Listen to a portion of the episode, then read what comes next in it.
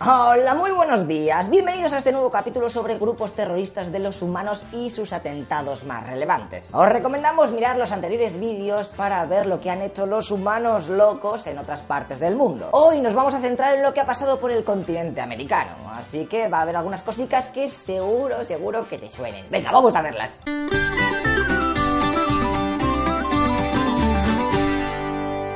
Empezaremos por Canadá. ¿Eh? Ya sabéis que la zona de Quebec eh, tiene un poco de rollito de querer ser independiente, ¿no? Bueno, pues allí en 1963 se creó el Frente de Liberación de Quebec, que buscaba crear allí una república socialista. De hecho, un agente de la KGB estuvo enseñándoles trucos. ¿eh? Ya sabéis que estamos en esto de la Guerra Fría. Y todo aquello tuvo como resultado que en 1970 secuestraron a Pierre Laporte, el ministro de Trabajo de allí. Los terroristas se presentaron en su casa y le obligaron a entrar en su vehículo a punta de pistola mientras estaba jugando con su sobrino al fútbol. Con el de rehén pidieron la liberación de 23 presos políticos. Lo que pasa que el gobierno de Canadá no se achantó e implementó medidas de guerra para poder hacer redadas y todo tipo de arrestos y así encontrar a Pierre.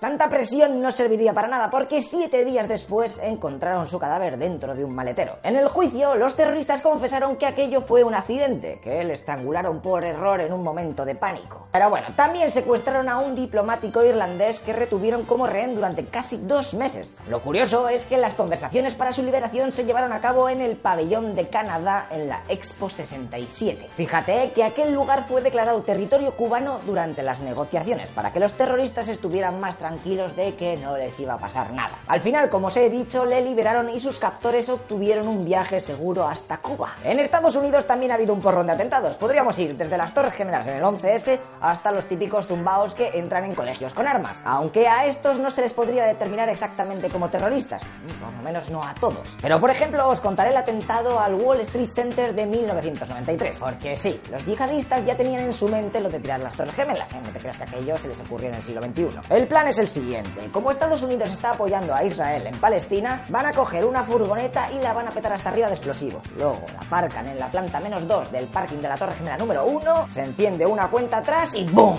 12 minutos después, explota. La idea es que aquella torre se caiga sobre la segunda y así matar a todos los que hay dentro, alrededor de 250.000 personas. Madre mía, ¿y qué pasó? Pues que la detonación hizo un boquete de 30 metros y llenó todo aquello de humo, metiéndose por los huecos de los ascensores a lo chimenea. Fíjate que llegaron hasta el piso 93 de las dos torres. La electricidad también se cortó, atrapando a bastante gente y por culpa de la densidad del humo, cientos de ellos no pudieron bajar de sus pisos, sufriendo intoxicaciones. Seis personas murieron y hubo más de mil heridos. ¿Y la torre gemela no se movió ni un centímetro? Pues ya te digo que el garaje consiguió petarlo casi del todo, afectando a seis niveles, pero el edificio aguantó. Los expertos dictaminaron que si el terrorista llega a aparcar un poquito más cerca de los cimientos, puede que hubiese conseguido su objetivo. El terrorista varias horas después se largó a Pakistán. Ah, y fíjate que al principio se pensó que el atentado fue realizado por el mismísimo Pablo Escobar, para que te des cuenta de cómo veían al jefe de los narcotraficantes de Colombia eh, por aquella época, agüita el poder que tenía. Así que ya que hablamos de Pablo, viajamos a su país natal,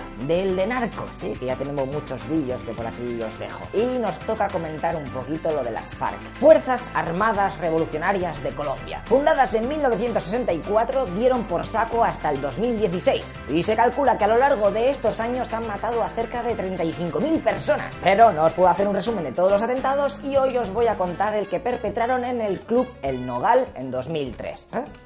Los terroristas se metieron en un exclusivo club de Bogotá y aparcaron en el segundo piso del garaje un coche con 200 kilogramos de C4. Cuando los ocupantes activaron la cuenta tras de 20 minutos para que aquello explotase, ¡pum! Aquello directamente detonó, cargándose a los dos miembros de las FARC. Ellos no lo sabían, pero el que había configurado aquello lo había hecho aposta para que no sobreviviesen. La explosión fue de tal magnitud que atravesó cuatro plantas y el edificio estuvo a punto de colapsar. El resultado fue de 200 heridos y 36 víctimas mortales. Si queréis un poquito más de info, en 2007 se hizo una peli sobre este suceso que se llama Esto huele mal. Pero en Colombia, desgraciadamente, están acostumbrados a estas mierdas entre el narcotráfico y las guerrillas se están ganando el cielo. Ahora, si nos movemos un poquito hacia las islas del norte, nos encontramos con Puerto Rico, que forma parte de Estados Unidos como Estado libre asociado. Bueno, pues ellos también han tenido su propio grupo terrorista nacionalista, las FALN, o Fuerzas Armadas de Liberación Nacional. Este grupo marxista-leninista buscaba la independencia del país y jugó desde 1960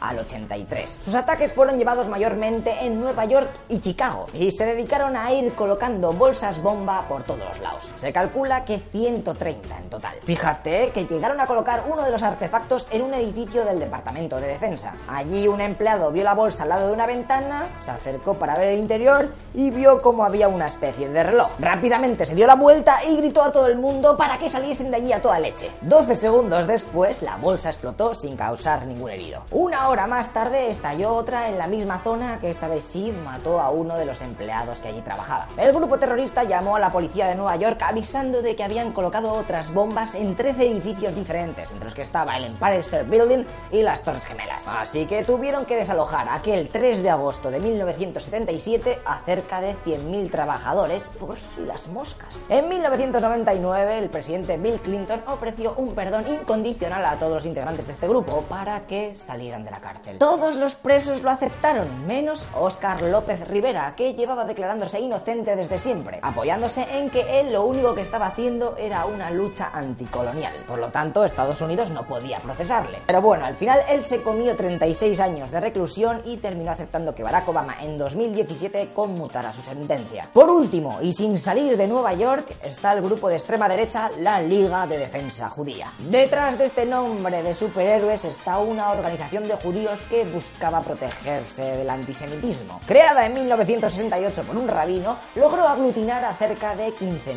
miembros. Esta gente también odiaba al máximo a la Unión Soviética y en 1972 detuvieron a dos de sus miembros con una bomba. Tenían la intención de dinamitar la residencia de la Unión Soviética que usaba para la ONU. Como comprenderéis, estos ataques no ayudaron mucho a la tensa relación que tenían los soviéticos con la comunidad judía. Tampoco me quiero enrollar con estos locuelos, pero comentaros una declaración que hizo su líder en 1978. Estamos ofreciendo 500 dólares a cualquiera de la comunidad que mate, mutile o hiera gravemente a cualquier miembro del partido nazi estadounidense. ¿Qué? ¿A que todas estas cosas rarunas no te las cuentan en el instituto?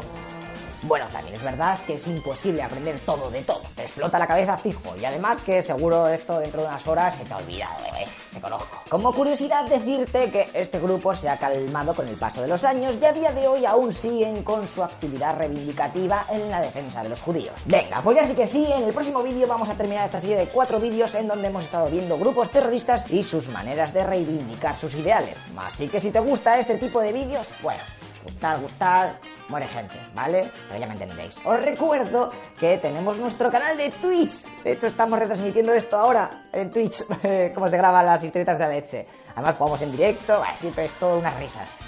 ¿Eh? ¿Estáis lechero Fed? Ahí lo pongo el link abajo, no pasa nada. Por mi parte nada más que tengo que seguir grabando vídeos aquí como si esto fuera una fábrica. Así que nada, nos vemos. Hasta luego, loco Pixas.